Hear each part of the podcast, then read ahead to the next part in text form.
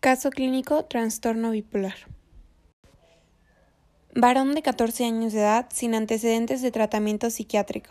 Aunque hace un año y coincidiendo con una intervención quirúrgica de rodilla, refiere a una época de mayor desánimo y retraimiento social, sin haber recibido ningún tratamiento farmacológico que pudiese inducir estos síntomas. Tampoco cuenta con antecedentes familiares de psicopatología. Desde hace tres meses su familia le nota más eufórico, hiperactivo, con múltiples planes y gastos económicos excesivos, lo cual no es habitual en él. Desde hace 15 días la sintomatología se ha exacerbado con conflictos con sus amigos y familia, con quienes se muestra muy disfórico. Refiere además que se va a ser millonario, que aprende todo rápidamente y que posee una superioridad de conocimientos. Acude a urgencias con la idea de hacerse una prueba toxicológica para demostrarle a sus papás que no consume drogas. La prueba de orina resulta negativa y no consta con antecedentes de consumo de ninguna sustancia de abuso. El paciente se muestra inquieto y verborreico, con continuas bromas y risas. Comenta que se encuentra mejor que nunca y a los pocos minutos comienza a llorar.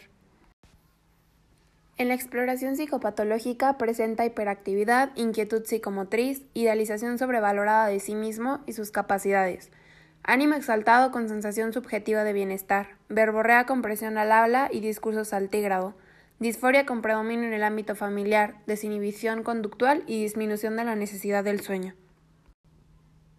Mientras estos graves estados de ánimo se presentan durante periodos de semanas o meses en adultos, los niños experimentan cambio en su estado de ánimo en un mismo día.